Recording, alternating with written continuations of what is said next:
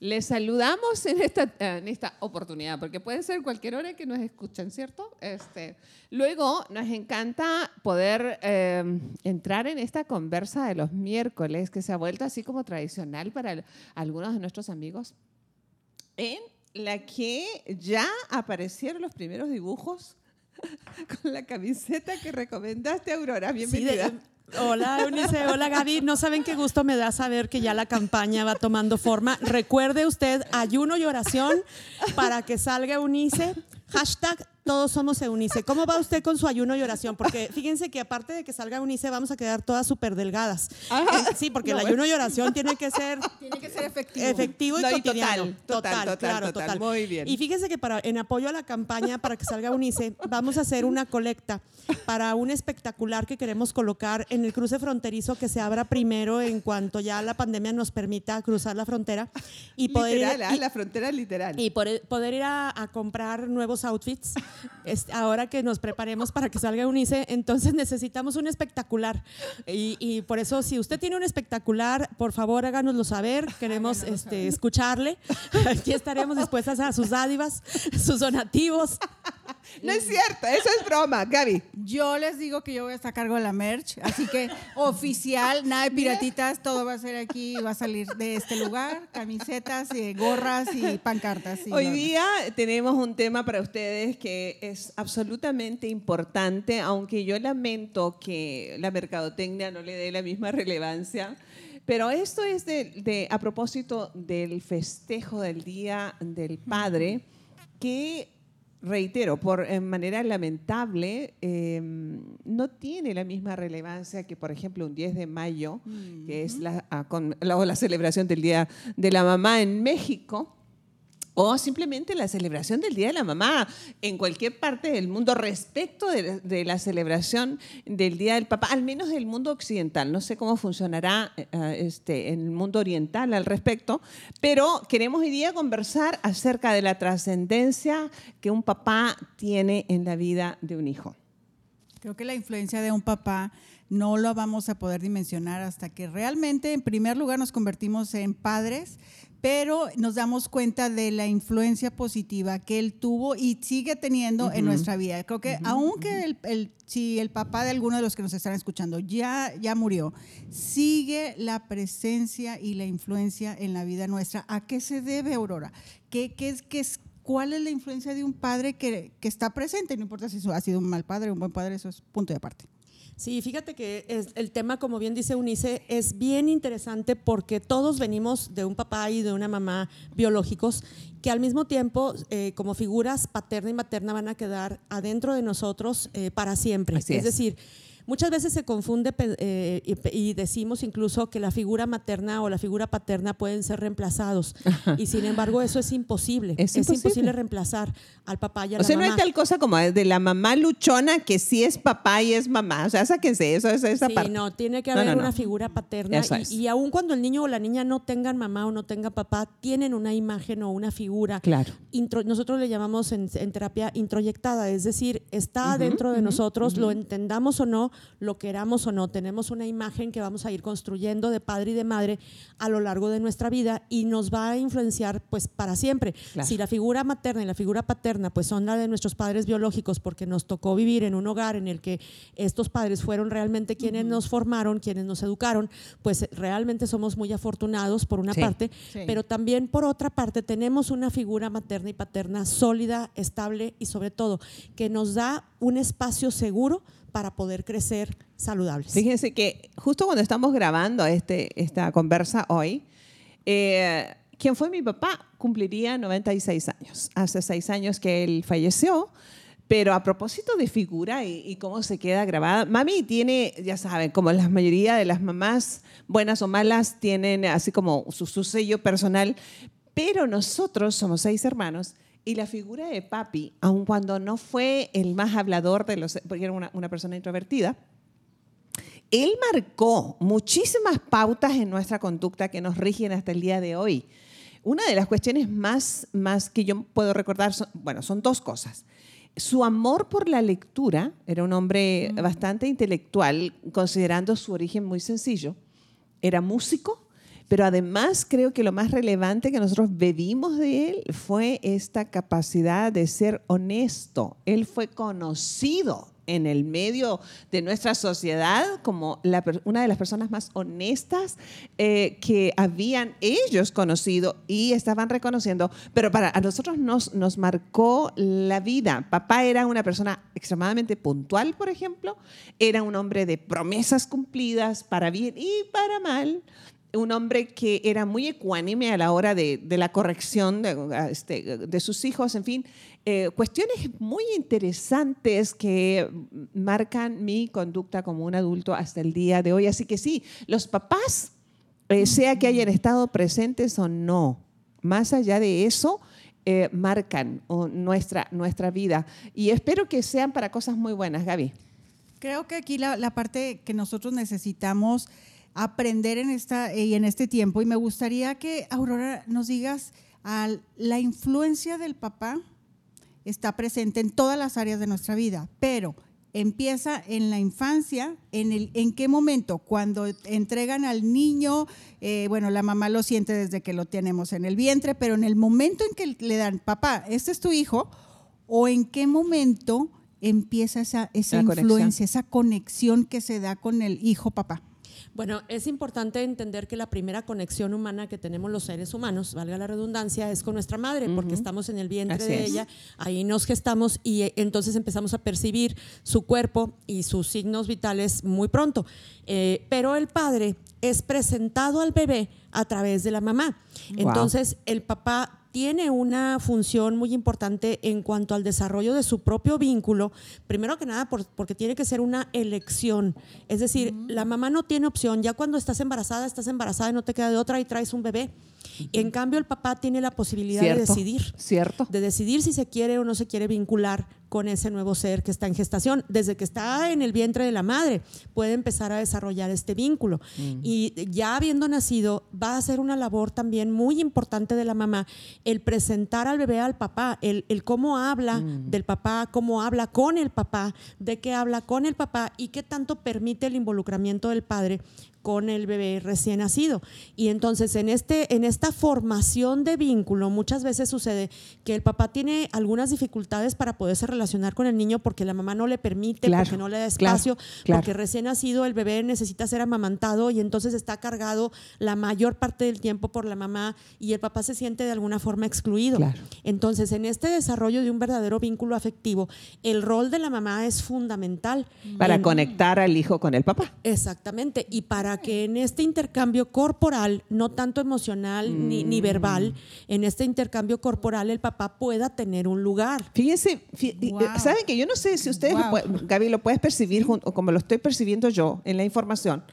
que por cuestiones culturales, por siglos, era la mamá no solamente engendra, da a luz, amamanta, pero es la que tiene la responsabilidad. Y esa fue una, una información, o podríamos llamarle incluso una desinformación, que fue pasando a los varones y entonces se hicieron como se alejaron del contacto físico y con ello emocional del hijo de manera más bien cultural que voluntaria. Y nosotros hemos culpado, así esos mismos siglos, a los papás, a los varones, por este desprendimiento que han tenido físico y emocional que nosotras las mujeres mismas creamos involuntaria o voluntariamente. Eh, ¿Podría ser? Sí, fíjate, actualmente en un, en un parto se, se trata de, de, vincular al papá desde el nacimiento, permitiendo que sea el papá el que tome al bebé, el que lo reciba en sus manos e incluso el que lo ponga sobre el pecho de la mamá y luego ya habiendo estado unos minutos en el pecho de la mamá, sea el papá el que lo tome nuevamente y el que lo lleve a que la enfermera o el médico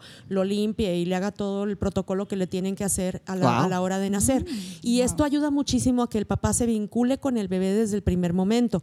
Muchas veces en los partos, sobre todo cuando son partos eh, en un espacio privado, el papá tiene el papel de camarógrafo o de tomar fotos y creo que ese es un, rol, en el rol, sí, o sea, es un rol completamente equívoco porque no te va a permitir la, eh, experiencia. la experiencia de paternidad desde el inicio de la vida de tu hijo.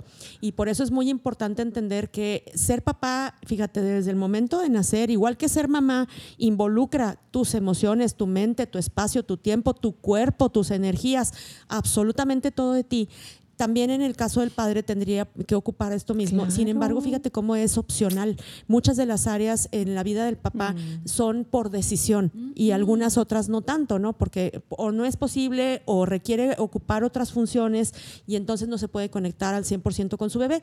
Pero bueno, finalmente si no se puede desde el momento del parto, va a ser una labor de decisión y de voluntad que va a tener que continuar a lo largo de toda la, toda la educación, toda la formación de ese, de ese bebé. Excelente. Teniendo en cuenta que el papá tiene funciones muy específicas a lo largo de la vida de un ser humano. O sea, más allá del parto, más allá del nacimiento, el papel del papá es fundamental en varios aspectos. De acuerdo al psicoanálisis, por ejemplo, sabemos que el papá es el representante para todo, ¿eh? el representante de la ley, de todo tipo de ley, el representante de la ley, del orden y de la justicia, así como de la fuerza y en muchas ocasiones incluso de la razón. es decir, el papá es el que transmite al hijo esa sensación o ese sentido de justicia, de orden, de, autoridad. Y, no estoy hablando de autoritarismo, sino simplemente de jerarquías, de, respeto natural. a las normas establecidas por la misma naturaleza, por los mismos seres humanos. Y aquí quisiera eh, mencionar una frase de Benjamin Franklin que dice, haz que la primera lección de tu hijo sea la obediencia y la segunda será la que tú quieras. Imagínate nada más. Entonces, esto, esto de la obediencia tiene que ver con amor. Hmm. En primer lugar, muchas veces entendemos actualmente la obediencia como, como una consecuencia del autoritarismo, ¿no? una imposición. sí, de una imposición sobre el cumplimiento de las normas. Cuando no nos damos cuenta que con un bebé o con un niño pequeño, la obediencia sucede de manera natural por amor incondicional. Wow. Cuando el niño ama incondicionalmente a su mamá o a su papá, sabe o siente que lo que le está pidiendo su mamá o lo que le está pidiendo su papá es para su bien y no hace falta decírselo, el niño lo puede percibir de manera natural. Cuando el bebé llega a casa, Aurora, y entonces la mamá, tú lo decías ahorita, la mamá se hace cargo, la mamá lo cuida, la mamá lo alimenta, la mamá lo atiende, la mamá, la mamá, la mamá. Entonces, en, involucrar al papá en este proceso y estas acciones tan eh, cotidianas de la vida diaria, le va a empezar a dar, dar, a él la oportunidad de crear ese vínculo que tú nos decías ahorita. Entonces, eh, ¿qué pasa? Dices, una, es un acto de la voluntad. ¿Qué pasa? Que el papá no quiere y dice, no, estoy muy cansado, no, yo voy a trabajar, no, levántate tú, no, yo no lo puedo bañar, no, se me va a resbalar, no lo puedo cambiar, etcétera, etcétera, etcétera. ¿Cómo creamos esa seguridad para que ese papá diga, sí, puedo bañarlo, sí, lo puedo cambiar, sí, le voy a dar de comer. Eh, sí, me involucro. Me involucro. Bueno, primero que nada hay que entender que el papá, al igual que la mamá, son personas maduras en la medida de lo posible y responsables en la medida de lo posible a, a los que no tendríamos por qué, siendo mamás, generarles ninguna sensación de seguridad, porque ellos son adultos autónomos que si saben que tienen un hijo, saben que tienen una responsabilidad. Entonces yo no quisiera mandar el mensaje de que seamos las esposas o las mamás las que tengamos que crear el ambiente de seguridad para el esposo creo que el esposo tiene que saber su función y esta función la tiene que saber desde que es formado en su familia. Es lo que te Como muchas veces has dicho tú, o sea, nos vamos a lo básico, ¿no? Volvemos a la caja, volvemos a lo mismo. La importancia de que entonces como mamás que estamos formando un varón, Ah, Fíjate bien. Ahí empieza. O sea, ahí empieza todo. El, hecho de que se involucre en las tareas cotidianas em, domésticas de la misma manera en que involucramos a una hija de manera natural. Yo tuve una mamá que yo siempre digo que fue adelantada a su época, porque entre otras cosas les enseñó a mis dos hermanos, tengo dos hermanos varones, que tenían las mismas responsabilidades no solamente los mismos privilegios, que eso es, es como, los privilegios son de los varones y las responsabilidades son de las damas, según la cultura. Pero en el caso nuestro, a mí me encantó eso. Tal vez no lo entendíamos en ese entonces, pero lógico, mis hermanos han sido unos papás increíbles involucrados porque fueron instruidos, eh, inmiscuidos desde siempre en sus labores cotidianas con sus hermanas y en las labores este, domésticas con su mamá. Es que fíjate, como mamás tenemos hijos, mujeres y hombres, que son seres humanos y como seres humanos tienen necesidades y deben de tener deberes y obligaciones en el hogar. Y eso no tiene nada, que ver con el género. Las obligaciones en la casa no tienen nada que ver con que uno sea hombre y el otro sea mujer. Es decir, hay que barrer, trapear, sacudir, lavar, lavar el baño, etcétera, para hombres y para mujeres y hasta para el perro. O sea, todos parejos tendríamos que ser partícipes y más grandes conforme va avanzando la vida, también todos tendríamos que ser partícipes de las responsabilidades y los gastos que se generan en el hogar. Eso eso lo va preparando a hombres y para hacerse responsables cuando de sean sus adultos, actos, cuando sus sean propios adultos. hijos. Exactamente. Entonces, imagínate, cuando hay un bebé, desde el momento en que tú sabes que estás embarazada, sabes que tu cuerpo va a cambiar como Ajá. mujer y sabes que vas a tener que asumir la responsabilidad por tu cuerpo, yendo al ginecólogo, comprando lo que el ginecólogo te indique como medicamentos, cambiando de ropa incluso para sentirte más cómoda, cambiando de zapatos muchas veces, cambiando muchas, muchos de tus hábitos cotidianos, ¿no? El hombre puede hacer lo mismo, no necesariamente cambiar de hábitos ni de ropa ni todo lo que acabo de decir, sino hacerse consciente de que tiene que acompañar Eso. a su mujer en el proceso de todos estos cambios. Y en ese proceso de acompañar resulta que cuando un hombre verdaderamente se involucra con su esposa, tiene todos los síntomas de embarazo y puede padecer mareos, náuseas, este, vómito, sentirse melancólico, etcétera, porque está conectado emocionalmente con su mujer y con el hijo que engendró. Entonces creo que no es obligatorio ni es necesario, eh, ni, ni sucede en todos los casos este tipo de involucramiento emocional, pero sí es muy importante entender que cuando un hombre se entera que la esposa o la mujer o la pareja está embarazada, tendría que haber una reacción de responsabilidad porque es un nuevo ser humano el que engendró y los dos participaron en la misma medida. No hay más allá de que tú pusiste el 51 y el otro el 49%. No, no, O no, sea, no, fue no, no, no, no. 50 No, y no, 50, no, ¿no? no, así es. Entonces, en O el 100% momento- de cada uno. Exactamente. Entonces, en el momento de, de- de compartir la responsabilidad y de asumir que el ser humano que viene en camino es producto de una relación de dos personas, entonces al momento de nacer, pues todos tenemos miedo de cargar a un recién nacido. A no hay ninguna escuela, fíjate qué interesante, Ajá, que tú no puedes asistir a una escuela donde te digan, aquí enseñamos a nuevas mamás a cargar bebés recién nacidos. Pues porque no tenemos recién nacidos para los experimentos, ¿no? Para, Sí. A ver, tírelo usted primero. o suéltelo en la bañera a ver si se A ahoga. ver, a ver, Sí, o sea, no existe. be- bebitos de, prueba.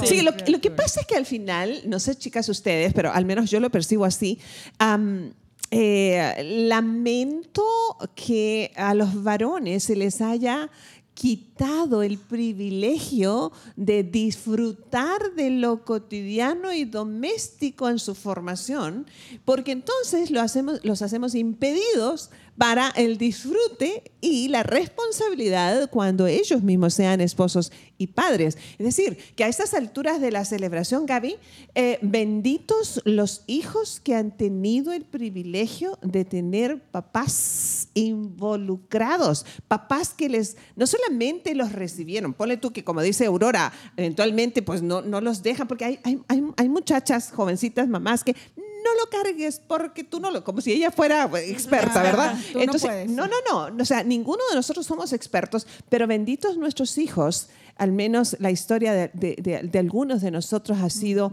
que nuestros hijos han tenido el privilegio de tener un papá presente, un papá que los amó, un papá involucrado, eh, que es, eh, lamento yo decir que es la excepción, pero esas excepciones son maravillosas, ¿estás de acuerdo?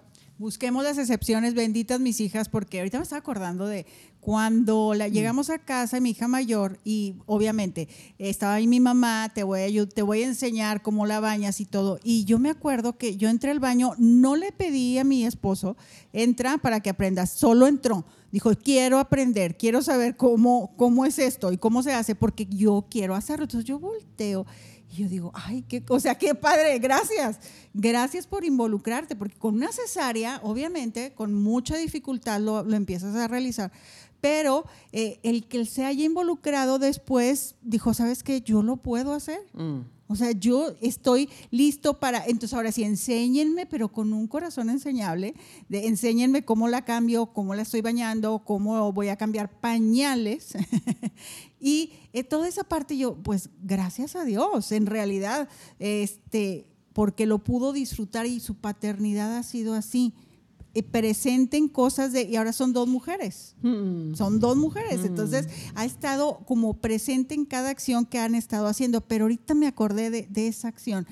Él lo decidió, Exacto. no se lo pedí. Entonces, bien, bien, Alfonso. Y, Bien y fíjate- hecho. Muy bien, sí. Y fíjate que en, este, en esta función de enseñar al papá a, a empezar a practicar estas cosas que estamos hablando, creo que los médicos y las enfermeras tienen un papel bien, bien importante. decir. Bien importante. El ginecólogo, el pediatra, las enfermeras se- eh, eh, fungen también como instructores, porque son los primeros que nos van a decir cómo Sí. tratar a un bebé Sí. o cómo acercarnos a un bebé o cómo no acercarnos.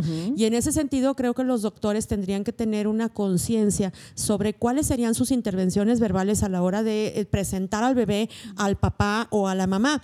Yo recuerdo cuando nació mi primer hijo, eh, no habíamos hablado de cómo se iba a llamar Ajá. y en el momento del parto el doctor me gritó, oye Aurora, y, y a todo esto, ¿cómo se va a llamar el niño? Y yo contesté y me dijo, ¿qué? Claro que no, eso es nombre de estilista. Y entonces mi hijo se iba a llamar Alexis. Y, y gracias al ginecólogo se llamó Alejandro. Imagínate nada más. Gracias, doctor, gracias. Sí, sí, porque el doctor ya éramos grandes amigos, ¿no?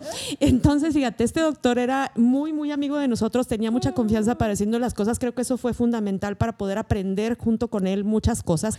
Pero también la labor del pediatra fue muy importante. Yo recuerdo una intervención con mi primer hijo también del pediatra que Sí, los teníamos. primeros que uno no sabe nada de nada. Sí, es el primer instructor, te decía. Y, y recuerdo que el pediatra era una persona muy seria, muy formal, no como el ginecólogo. El pediatra sí era muy serio. Y recuerdo que al momento de que nos entregó al bebito chiquitito recién nacido, le dijo a, a- mi esposo, eh, sería bueno que usted lo cargara porque para ella va a ser más difícil porque tiene las manos más pequeñas. Wow. Fíjate qué intervención. Ella tiene las manos más pequeñas. Inteligentemente. Entonces él en ese momento se sintió. No, pues, wow. obvio, Wow. O obvio. sea, tengo unas manotas y mi bebé va a estar mucho mejor sostenido por claro, mí. mucho más seguro. A partir de ese momento, él se convirtió en dueño y señor de su hijo. Y no había manera de que lo soltara porque el bebé estaba sostenido, su espalda, las pompitas, la cabecita, o sea, todo le cabía en una mano. Claro. Entonces se sintió grande y, y fantástico padre que era capaz de sostener. qué lindo. Y Pues fue gracias a esta intervención yo del creo que pediatra. lo que tú acabas, estás diciendo, Aurora, es fundamental. Porque hay personas que son autoridad moral sobre nuestra vida. Son nuestros padres, nuestros maestros y los médicos. Los médicos tienen, o sea, es que me lo dijo el médico, me lo tengo que tomar, o me dijo el médico y esto ya no me lo tomo. Pero en este caso, sobre todo para las mamás primerizas, lo que diga el ginecólogo y lo que diga el pediatra. Yo tengo una buena, un buen recuerdo del primer pediatra de mis hijas. Eh, en, esta, en este trauma no superado todavía de haber dado a luz unas hijas de las que me enteré que eran gemelas 20 días antes de nacer podrás imaginarte el cuadro, este hombre, el, el pediatra, tomó el papel, yo no, yo no vivía a miles de kilómetros de distancia de mi mamá, y, y este, y entonces él tomó esta, esta, esta, esas atribuciones de mamá y papá y me hizo algunas recomendaciones que fíjate que con el tiempo me llevaron a escribir el primer manual de instrucción para mamás de recién nacidos.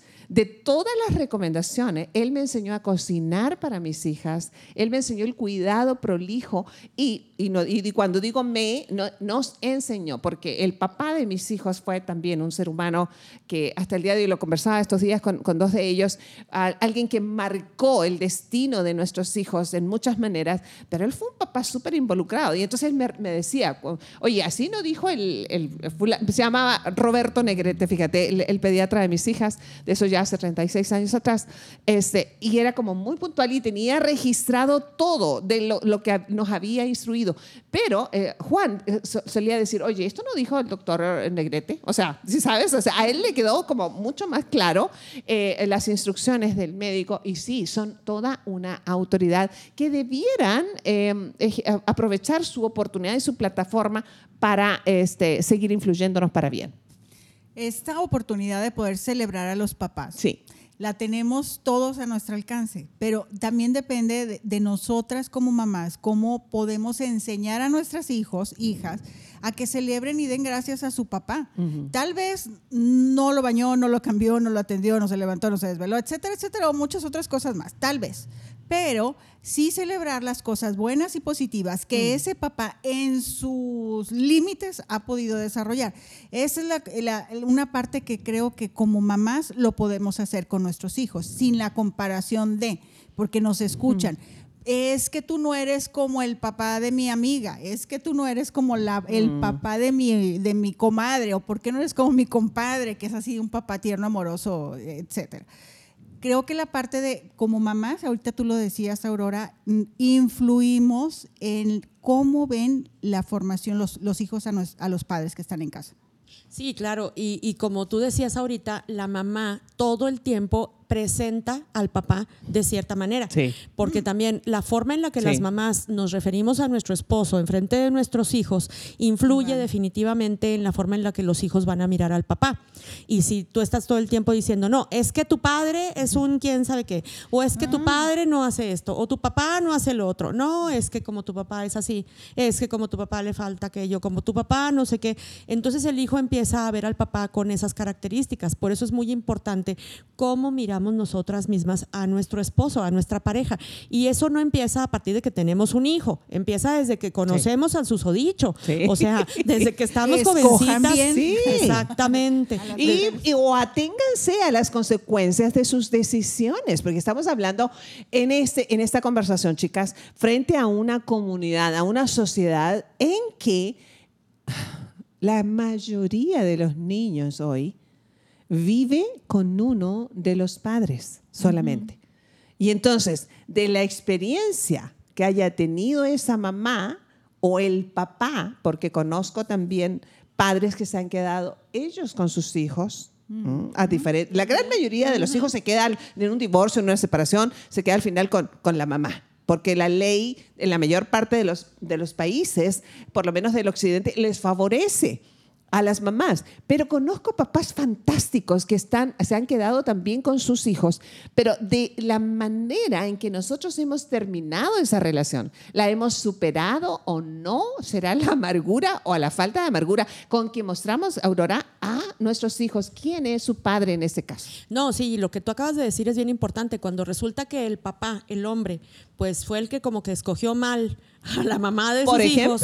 que por también ejemplo, sucede, que también sucede que hay, hay mamás que no son tan responsables como debieran o no resultan ser tan buenas mamás como pudieran. En fin, no vamos a juzgar aquí, sino simplemente como es tratar de mirar la- las cosas desde el otro lado. Sí. También como padre, cuando eh, se refiere a la mamá de sus hijos, a la pareja, a la esposa, etcétera, es muy importante tener en cuenta que nunca va a dejar de ser la mamá de sus hijos, es. que va a seguir siendo la mujer con la que engendró Así una criatura es. para siempre y que la forma en la que se refiera a ella habla también de él por sus decisiones, por sus elecciones.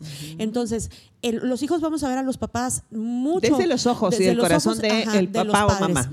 de los padres. Sí. Y, y hay que recordar que dentro del espacio en el que uno como niño se forma, un aspecto fundamental para desarrollar confianza en las personas, en la vida, en el trabajo, en absolutamente todo, es el espacio seguro Sí, que nuestros hombre. papás nos proveyeron. Y eso quizás sea la tarea más complicada para los padres. Un espacio seguro no solamente es una casa en donde vivir, Sí. es formar un hogar en donde el niño tenga la posibilidad de explorar emocionalmente, cognitivamente, psicomotrizmente, en fin, de todas las formas posibles qué hay dentro de sí.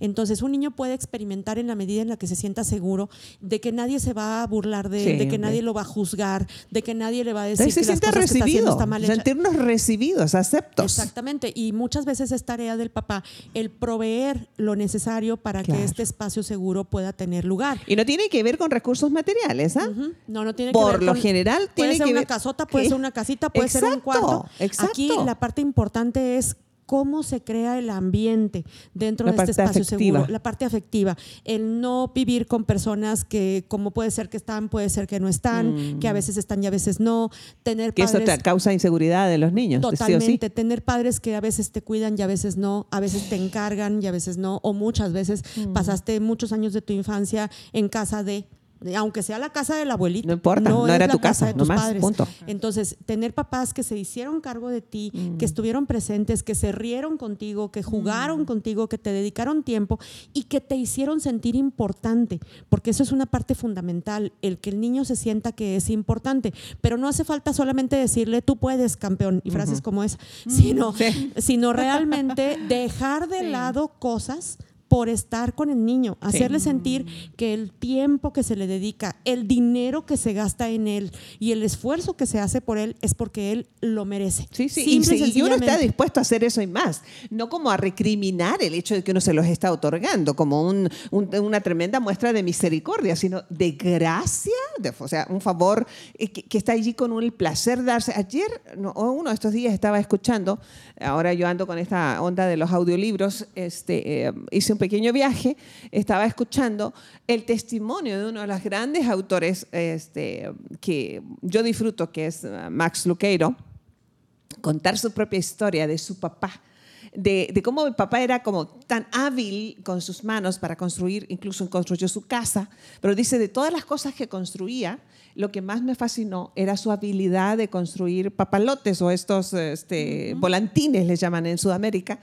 Y, y, dice, me acuerdo una ocasión en forma particular, cuando me acababa de armar uno hermoso de muchos colores y se quedó atrapado en algún árbol. Y él dice, se acercó conmigo, colocó su mano sobre mi hombro un niño de 10 años y le dice, pero no te preocupes, acuérdate que yo soy el constructor del papalote y lo podemos reconstruir. Entonces, la voz del papá afirmando algo que para un niño tenía una relevancia enorme en ese instante. Y lo que digo, como consejera familiar, lo he dicho como muchas, muchas, muchas ocasiones y lo seguiré eh, reiterando, los padres no fuimos llamados ni diseñados para ser perfectos, solo tenemos el privilegio de estar presentes. Un papá en este caso puede que haya sido negado la oportunidad de cargar a su bebito recién nacido porque hay mamás muy piquis, decimos en, un lenguaje coloquial, de no me lo toques, no me lo mires porque está con las manos contaminadas o lo que sea en este tiempo más. Este, pero, pero un papá que quiso involucrarse, un papá que tocó, un papá que abrazó, un papá que afirmó, un papá que estuvo, que miró a los ojos, que prestó atención. Regalos invaluables para la generación de seguridad en, la vida de un, de Sí, esto que dices es fundamental, la presencia de los papás, el estar allí, el, reírte con tus hijos y el abrazarlos. Tiene que ver también con aconsejarlos, con decirles lo que piensas, estés o no estés de acuerdo con tus hijos, porque ser papá no quiere decir que tengas que pasar por un concurso de popularidad con tus pensamientos, ¿no? Y a lo mejor tienes tres hijos y con uno estás de acuerdo y con los otros dos no, pero la parte importante es que digas tu punto de vista, expreses tu manera de pensar, porque en la medida en la que tú te expreses, tus hijos también se van a poder expresar. Incluso van a poder discutir contigo. Y creo que la libertad de expresión empieza por la casa. Y la libertad de expresión con respeto empieza desde la posibilidad de discutir y argumentar con tus propios padres, aun cuando no estén de acuerdo. De acuerdo, perdón. Y la forma en que terminen estos desacuerdos, si terminan en, bueno, no estamos de acuerdo, pero qué padre que estamos juntos, por ejemplo, sería una fantástica manera de poner el ejemplo. Es una dinámica de vida. Y es un ejemplo cívico. porque imagínate que esto de una dinámica familiar. A propósito de políticas. A propósito de tiempos políticos en donde no nos podemos poner de acuerdo, qué maravilla sería que en la mesa de la comida de una familia de mamá, papá y dos hijos o los que sean, podamos discutir, pero que desgarrarnos de nuestras opiniones y terminar diciendo, bueno, pues sirvan el postre. No estamos de acuerdo, pero. Claro, pero, en el postre sí. en el postre, eh, eh, sí. Yo utilizaba una frase mientras formábamos a nuestros hijos y era, en mi opinión, era una frase mágica, ¿sabes? En las buenas discusiones se utiliza o se utilizaba, y hasta el día de hoy entre nosotros, ¿ah? lo noto ahora que ellos son adultos, porque mm, obviamente tenemos ah, conversaciones muy interesantes y entonces siguen diciendo, en mi opinión, mamá, o sea, sí tengo la, oportunidad y libertad de estar en desacuerdo desde mi opinión y eso no me resta a mí ni valor como mamá o papá ni como hijo, porque aquí la cosa es con él, la figura paterna. Lo, empezaste a decir tú eh, hoy día en nuestra conversa, eh, Gaby, que marca el papá, la figura del, del, hombre en la, en la vida de un hijo, marca una parte estructural de nuestra conciencia que es fundamental. Si tú eres papá, te animamos a que tengas un rol activo eh, en cada momento del día que tengas con tus hijos. Un rol donde te puedas preocupar por sus problemas en los cuales él está pasando, que participes de una forma activa con tus hijos, donde ellos puedan escuchar de ti, aquí voy a estar. O esto también se va a encontrar una solución o cuenta conmigo para poderlo hacer. Estaba escuchando eh, a mi esposo ayer platicarlo con una persona que su papá un día le dijo, oye, ¿te gustaría hacer ejercicio? cuando era, estaba en preparatoria, y yo te llevo, yo te inscribo a tal gimnasio. Dijo, lo único que hizo fue acompañarme, llevarme eh, me inscribió, me pagó, dijo, y el resto yo lo hice. Y ahí empezó su amor por el ejercicio, que después se convierte en un instructor, que después ayuda a un montón de gente. Pero la parte es, fue fundamental, él, lo decía, fue fundamental cuando él me dijo. Eh, y mi estructura cambió, bueno, es muy alto, pero dice, estaba flaquillo, duchillo, así. Y ahí cambió. Pero la parte de su papá, yo te llevo, yo te Inscribo, yo lo pago. Y ya, lo demás tú lo haces. Y entonces ahí está el beneficio. Se involucró activamente en algo que él tenía a lo mejor un deseo, pero no sabía cómo, llevarlo a cabo. Cómo llevarlo a cabo. Creo que involúcrate, papá, en un rol activo. Esa es una, una parte muy importante. Y yo creo que todos los días es un buen momento para involucrarse en un rol activo. y ahorita estoy pensando yo en, en algunos casos que... la carne asada, por ejemplo. Sí, también, también. ¿Se va a hacer o no se va a hacer? Dime, Aurora. No, acuérdate que estamos en ayuno y oración, Gaby. El domingo estamos libres, Aurora. El domingo va a ser cuando salga Unice. Ahí va a ser carne asada monumental. Por favor, ya Unice, sal pronto. hasta, bueno, a ver, a ver, a ver, a ver, no depende de mí. No todo depende de mí, así que esa, esa, salida. No, no, pero mira, bueno, ya cuando salga el prospecto, ya platicamos de la carne asada. Si hay algún prospecto, llame ya. Nos damos algunas libertades. Si hay algún prospecto que nos esté escuchando, llame ya. Sí, pero y también si requiere la lista de requisitos, si requiere la lista de requisitos para que salga un ICE, se la podemos enviar. Sí, sí. No, es que sí, oye, ya a estas alturas tiene que salir algo bueno. O sea, no, si no, no con cualquier cosa va a salir un ICE. Espérame. Óigame, ¿no? ¿Por qué no desviamos del tema? ¿Por qué fue? A ver. Porque estamos hablando de los papás. Ah, porque íbamos o sea, a necesitamos un papá. un papacito. Un papacito para unirse.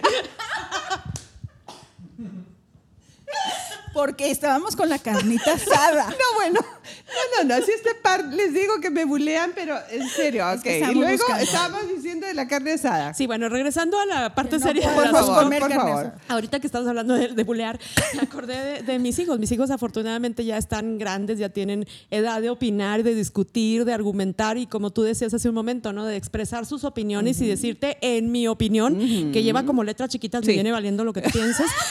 este, y muchas veces yo les he dicho, después de escuchar sus opiniones, ¿no? que pueden ser totalmente diferentes a las mías, yo les he contestado, para no entrar justamente en discusión, les he contestado, qué maravilloso siento, qué, qué increíble para mí es sentir y saber que he educado y he, permitido la expresión de mis hijos a tal grado que son capaces de decir sus opiniones adversas, o sea, contrarias, totalmente diferentes a las mías, decírmelas en mi cara sin tener ningún problema, sabiendo que incluso su opinión pudiera llegar a lastimar. Entonces, para mí, más allá de que mis hijos opinaran diferente, para mí es un triunfo, porque son capaces de argumentar, de construir su opinión, de desarrollar un criterio propio y de actuar en consecuencia.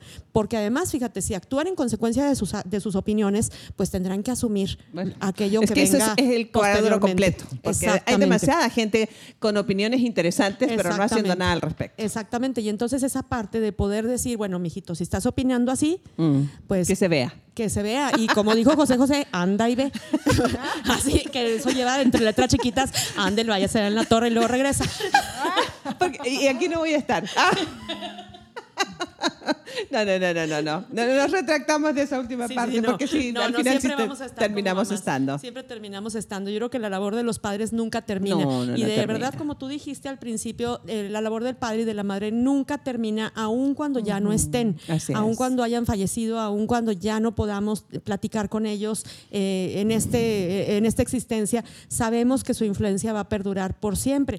Yo creo que todos eh, aquellos que tenemos a nuestros padres que ya fallecieron, como es mi caso, podemos recordar un montón de anécdotas, un montón de acontecimientos en donde la presencia de nuestros padres fue trascendental. Realmente para, para muchos de nosotros puede ser que nuestros padres hayan sido personas de carne y hueso con defectos, porque también es muy importante lo que decía Gaby, que muchas veces nuestros papás han sido personas difíciles, duras, incluso eh, hay muchos hombres eh, que tienen infidelidades, otras casas, eh, que pueden padecer alcoholismo, que pueden tener algún padecimiento de salud mental o emocional en fin, y sin embargo no dejan de amarnos. Mm. No por todos esos defectos tienen eh, la capacidad de decir ya no te quiero porque, no, porque ya no te puedo querer. Mm. Es decir, cuando hay afecto a un hijo, independientemente de las, de las virtudes y defectos, el afecto continúa. Por eso, el- San Pedro dice que el amor es el amor que proviene de, de- de la fuente que es Dios. Dice, el amor cubre todas faltas y pecados. ¿Qué- ¿Quién de nosotros, e- en este atrevimiento que a veces nos tomamos, esa atribución que nos, nos- nos tomamos de juzgar la vida de nuestros padres, em, olvidamos que juzgarles justamente es una, es- es una mala decisión porque es mala semilla. Así que, en todo caso, si nosotros no, no tuvimos la bendición de tener un padre como anhelaríamos o lo estamos intentando plantear en esta hora, ah, cambiemos la semilla. No, no, no, no, los, no hablemos mal de ellos porque eso es una, una semilla equivocada. Pero si quieres cambiar tu historia, cambia la semilla. Sé tú entonces el ente del cambio, porque en, en la acción, como decías recién, Aurora, haciendo algo diferente, porque en el juicio no avanzamos. No avanzamos en solamente la crítica. La crítica debe ser como la plataforma que no queremos repetir. Y de allí en adelante tendríamos que plantear una nueva historia. Hijos e hijas que a lo mejor tuvieron un- una, un- una experiencia nociva con sus padres, con, el papá de la casa, bueno, cambie su historia, cambie, cambie la semilla. Pero aún así, como tú decías, Gaby, ah, podemos contarlo. Bueno, yo suelo pensar que el solo hecho de haberme engendrado ya es lo mejor que pudo haber hecho, ¿sí sabes? O sea, eh, en, en- en la seguridad de, de la valía de mi persona, le doy gracias a Dios por el papá que me tocó. Eh, yo no tuve un papá que me cargara, yo no recuerdo eso. Ah, no tengo registrado momentos de ternura, sino hasta cuando yo ya era una adulta. Pero me quedo con la parte de la historia de lo que me sirvió, de su música, de su lectura, de su orden, de su administración financiera. Un, hombre de un- con, una con una familia numerosa, de muy escasos recursos, pero nunca anduvimos en la calle pidiendo. O sea, el hombre se esforzó, hizo más allá de eh, lo que a veces podría uno contar. En fin, las cosas que sí cuentan, val- valga esa redundancia, las cosas buenas que podemos tomar. Porque, ah, como decías, Aurora, ah, a veces estamos tan mal entre los padres que se tienes los ojos de tu papá. Y cuando estábamos enamorados decíamos, ojalá tenga tus ojos. ¿Sí sabes? O sea, hasta que nos enojamos y ya los ojos del otro nos parecen este, endiablados. Entonces, creo que no se vale hacer este tipo de referencias a- a- sobre la vida de nuestros hijos, pero tampoco de los hijos hacia los padres, porque nosotros mismos nos perjudicamos. Concluimos que la figura paterna es muy importante en nuestras vidas, en la construcción de nuestra propia identidad.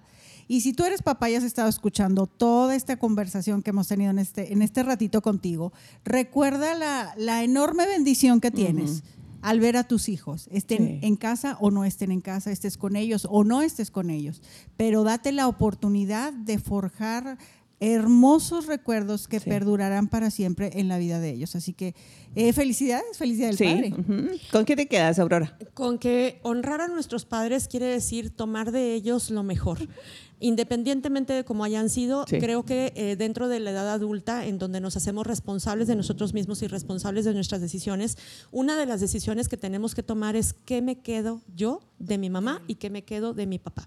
¿Qué es aquello, aquel legado que sí quiero que se quede conmigo y aquello que no me gustó de mi mamá y de mi papá, soy libre para desecharlo. Qué maravilla ser Tengo adulto la porque libertad. puedo tener la libertad de decidir Sí, con qué me quedo y con qué no me quedo de mi papá y de mi Sí, mamá. Entonces, eso es honrar a nuestros padres, pensar, bueno, qué bueno me dejaron. La vida, si solamente te dejaron la vida porque no hubo ninguna otra cosa que rescatar, pues es un gran motivo para agradecer porque tienes una gran oportunidad para hacer una vida diferente. Y, sumar a la vida de muchos. y, y al mismo tiempo recordar que aquellos que tuvimos padres y que tenemos hijos, esto es como una cadenita, Sí, ¿no? señor. Voy a honrar a mis padres tomando lo mejor de ellos y haciendo lo mejor que yo pueda para tratar e intentarlo solamente que cuando a mis hijos les toque tomar esa decisión de elegir con qué se quedan de su padre o que con qué se quedan de su madre, tengan algo de lo que se puedan hacer, de lo que puedan tomar. Qué maravilla. Parte de ser adulto, me encanta esto. No, tiene que ver con la, edad biológica o con la cantidad de conocimiento intelectual que pudimos haber adquirido o la cuestión de la espiritualidad a, la que queremos haber, creemos haber llegado, sino con esta, con esta oportunidad eh, de elegir uh, quedarme con lo bueno de las personas. ¿Sabes que esto es, es una novedad que yo quiero disfrutar todos los días? Tengo la oportunidad de elegir de quedarme con lo mejor de las personas, incluso con aquellas personas que eventualmente yo he considerado que me buscaron hacer daño. Entonces, puntualmente con un papá que no estuvo, que se equivocó tantas veces, hoy día yo decido quedarme con lo mejor. Y si lo mejor es solamente que me haya engendrado, pues bendito sea él, porque tuvo la oportunidad de engendrar una persona como yo o como nosotros, ¿sabes cómo? Entonces, creo que la paternidad es una maravilla. Estoy muy agradecida con Dios por los hombres que a mí me ha tocado. mi, mi papá eh, fue un, gran ser humano que me dejó muchas cosas, legados de fe impresionantes, de moral impresionante, eh, de amor por la vida y el trabajo, la responsabilidad, muy, muy, muy fuerte. Pero el, el, ¿quién fue el padre de mis hijos? bueno, dejó un legado que quienes lo conocieron hasta el día de hoy y seguramente pasados muchos años en sus generaciones futuras va a ser así. Eh, mi hijo, que está siendo en este momento alguien muy interesante en mi vida, es que yo no imagino imaginé, mis yernos que son papás extraordinarios para mis nietos, en fin, los hombres que, con los que me rodeo, uh, que son el equipo de trabajo en mi comunidad de fe, que son papás fantásticos. Entonces, gracias a Dios porque vivimos inmersos algunos de nosotros en la gran excepción pero una excepción que se puede multiplicar, así que celebre con todo este fin de semana, si no es con carne asada, bueno, pues con lo que encuentre a mano y ya veremos buscar un motivo, un motivo futuro para la carne asada, chicas. Así que nos despedimos hoy con un saludo ah, particular. Sí, yo me quedo con la memoria de mi papá que está en el mm. cielo, a quien de verdad recuerdo con todo el amor porque para mí fue lo mejor que me pudo haber pasado y doy gracias por él porque gracias a él pude hacer en mi vida todo lo que he querido con una responsabilidad y un trabajo constante que fueron yo creo que los dos valores más importantes que, que tomaste de él. Que tomo de él día con día. Qué lindo, Gaby. Qué lindo. Yo festejo a mi papá, este sigue trabajando y he admirado de él siempre su entrega, su compasión, su compromiso con las personas. Desde su área y su púlpito como médico ha podido ayudar y, bendecir la vida de tantas y tantas personas. Eh, ha dejado un legado tan importante que lo puedo vivir ahorita y lo tengo conmigo, gracias a Dios, eh, y es algo que puedo disfrutar y celebrar la vida de, alguien que ha dado su vida entera por ayudar a alguien más. Y creo que eso, eso lo heredó en mí, lo tengo y estoy lista para, para poder seguir ayudando a todas. Entonces, gracias a Dios porque también Luis, nuestro productor, tiene un papá excepcional, ¿cierto Luis? Un papá fuera de serie. Así que creo que podemos eh, simplemente, eh, me quedo, Aurora, con esto de ser adulto.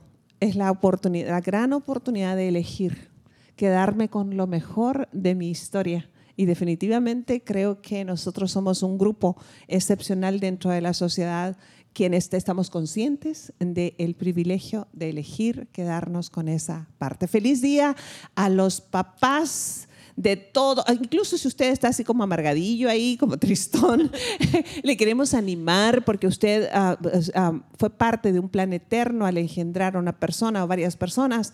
Eso ya es un gozo, así que Dios les abrace a los papás que están solitos formando a sus hijos. Una felicitación muy particular porque ustedes de verdad son un ejemplo que no se han rendido.